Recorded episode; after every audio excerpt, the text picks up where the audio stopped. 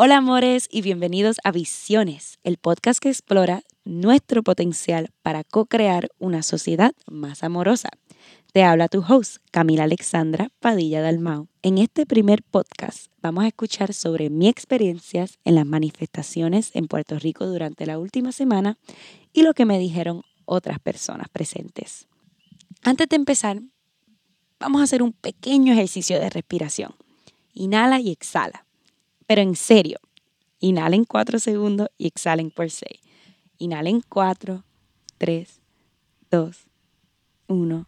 Exhala. 6, 5, 4, 3, 2, 1. Ahora sí, les dejo con el primer episodio de Visiones.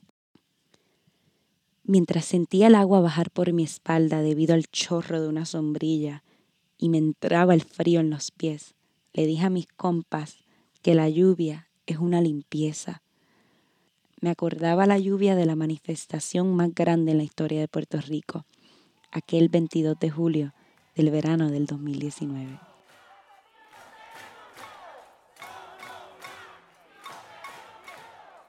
En las calles estamos dejando ir años de sufrimiento, violencia, deshumanización a través de nuestros bailes, cantares e instrumentos.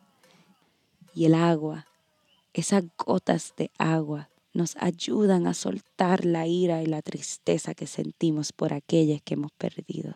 Desde el 2019 se están sembrando las semillas para una futura generación donde la indignidad sea el agua que da a esa semilla alimento para que un pueblo despierte y reconozca que está ante un gobierno totalmente corrupto que solamente sirve a los intereses personales y no a un pueblo. Se sirve del pueblo y no sirve al pueblo. Sentada en la, en la casa viendo novelas, no, no haces nada. Hay que salir a la calle y decir presente. Soy de Peñuela, así que esto me tocó extra fuerte porque tengo mis familiares allá y saber que estaban los suministros ahí todo este tiempo, pues fue bien frustrante para mí y para mi familia. No hay ni una sola razón de por qué no debemos estar aquí.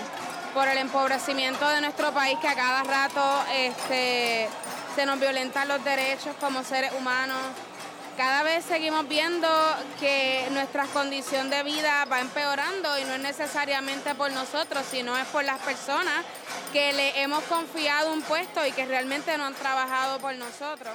Me dijeron Roberto, Marta, Javier y la Frente a Fortaleza durante la primera manifestación masiva autoconvocada por ciudadanos el lunes 20 de enero. We need leaders not in love with money, but in love with justice, not in love with publicity, in love with humanity. Necesitamos líderes quienes no estén enamorados del dinero, sino enamorados de la justicia, no enamorados de la publicidad, sino de la humanidad. Así leía un cartel con una cita que dijo el Dr. King hace 64 años. 4645. La cifra del estudio de Harvard se veía escrita en las paredes del viejo San Juan y en carteles junto a la palabra asesinatos ya sea por corrupción, negligencia, ineptitud o una mezcla de las tres. Cuando vimos la cantidad de suministro expirado en la guancha, puertorriqueños de todos los pueblos sintieron la necesidad de salir a las calles. El verano no era como que sacar a Ricky, ya era algo mucho más grande y eso es lo que estamos viendo ahora, que la cultura de protesta no fue un afán, no fue un momento, o sea, es algo que se está engranando en lo que es el puertorriqueño y ahora mismo hemos visto varias eh, developments de cosas que han ocurrido con los suministros, estamos en una emergencia, en una crisis de país y yo creo que eso también ha avivado que nos demos cuenta de lo incompetente que es nuestro gobierno, de lo mentirosos que son y nada, simplemente el darnos cuenta que hay suministros desde el 2017 que posiblemente hay muchos otros pueblos con más suministros, creo que eso es indicador suficiente para incitar rabia y que nos tiremos a la calle. Eso yo creo que en realidad esto es lo menos que podemos hacer con todo lo que está pasando. Así me dijo Aliana Margarita Vigio Alcoba, creadora de la página Consentimiento, antes de pegarse un pedazo de masking tape con la palabra cárcel en la boca. El mayor reclamo para ella y los presentes son consecuencias por el manejo negligente ante los eventos naturales. Esos reclamos son importantes. Estamos hartos de la impunidad. Pero también es importante entender que los eventos recientes es el último párrafo de nuestra historia. Lo que nos saca a la calle no es una molestia nueva, es una furia de siglos. Como dijo Víctor Ramos, estudiante de política de la UPR, Hoy día no hay ni un solo puertorriqueño vivo quien no haya vivido bajo la colonia. Se nos hizo difícil durante esos 500 años delucidar algo que no fuera coloniaje porque no tenemos ninguna otra experiencia que no sea la de la colonización. Y yo creo que muchos puertorriqueños, luego de la imposición de la Junta de Control Fiscal y del manejo terrible que tiene nuestro gobierno y de la forma en la que nos trata Estados Unidos, se ha dado cuenta de que algo diferente es posible y se puede construir y que le toca al pueblo hacerlo. Le toca al pueblo hacerlo. Y para que el pueblo lo pueda hacer, para que podamos crear esta nueva sociedad, tenemos que definirnos, según la psicóloga Raquel Cruz Anse quien el martes en la noche llegó desde Salinas para manifestarse.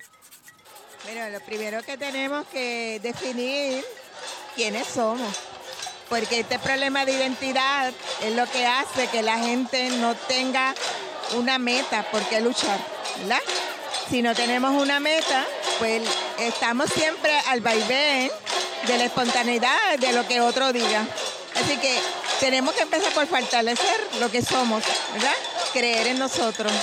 ¿Y para ti qué es el boricua? Boricua es este el que vive vive en esta patria y fuera de esta patria, ¿verdad? Porque ya somos más afuera que adentro. Y es el que cada día se levanta para, para hacer que una patria funcione, ¿verdad? Los manifestantes son trabajadores que sacan tiempo de su familia y oficio para hacerse sentir. Son personas que todos los días crean país. Por eso, durante el segundo día de protesta le quise preguntar a la gente sobre su visión, lo que quieren para Puerto Rico. ¿Cuál es tu visión de Puerto Rico? Como que lo que tú quieres para Puerto Rico. Libre. Más nada, es libre. ¿Qué para ti significa la libertad? La libertad significa para, para mí específicamente es un país que pueda decidir sobre todo, que no, que no seamos una colonia y siempre estemos esperando por las decisiones de los federales, de los Estados Unidos, del sistema político de podredumbre que ellos tienen, para que nosotros podamos hacer algo, porque lo considero completamente ilógico.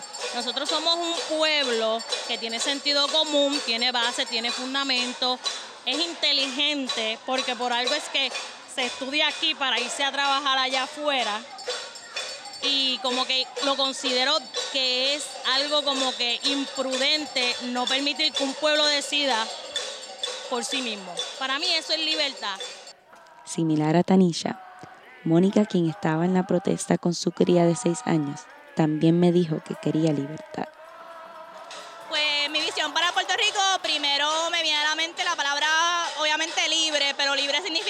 Cosas para mí, entonces, o sea, libre de violencia, de todas las formas de violencia, libre para repensar este, un nuevo país. Em, entonces yo creo que ahora mismo todo el mundo, siento como que esa energía que todo el mundo tiene esa energía colectivamente de que en realidad tenemos que ponernos en la clara sobre lo que queremos y repensar muchas cosas para poder de ahí poder construir algo nuevo. Y a ambas le pregunté. ¿Qué haces día a día para liberarte ya sea a ti misma? Porque siento que la liberación empieza con uno o liberar al país. lo que yo hago el día a día es siempre estar leyendo para relajarme. Este, nunca los comentarios negativos, en verdad que a mí no me interesa, a mí me resbalan. Además, si estoy molesta, lo demuestro al momento. No me importa, lo demuestro al momento, porque para mí eso es saludable.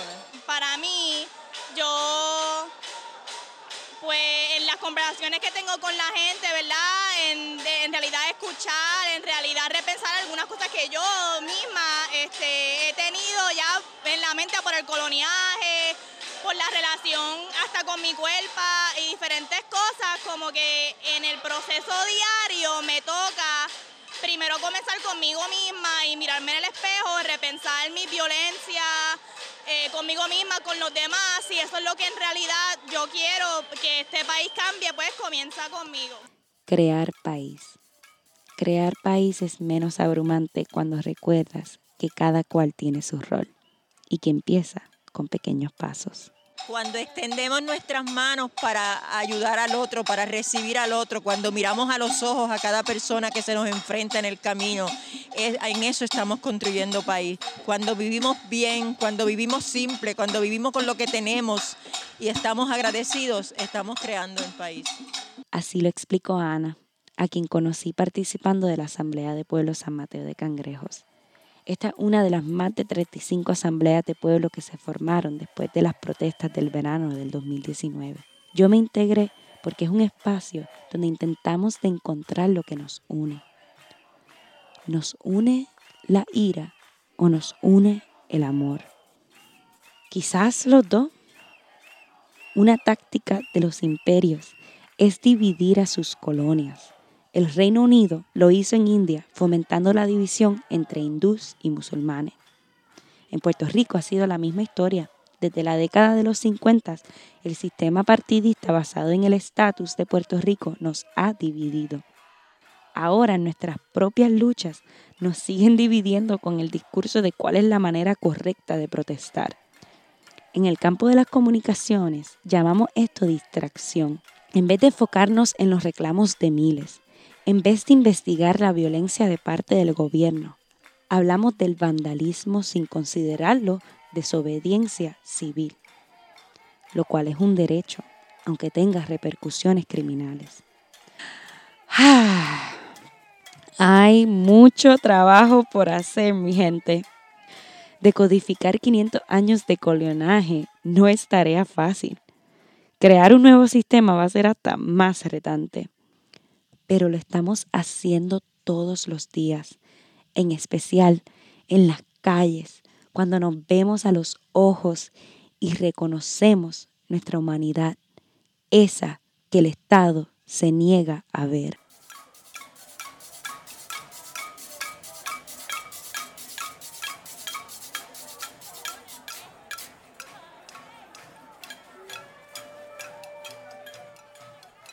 And that's it. Ese fue nuestro primer episodio de Visiones Podcast. Yo soy su host, Camila Alexandra Padilla del Mau. Sí, todos los nombres son necesarios, pregúntale a mi madre.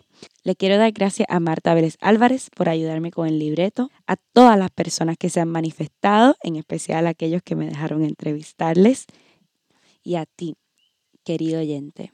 Puedes estar escuchando mucha mierda y estás escuchando mi mierda. Gracias por tu tiempo.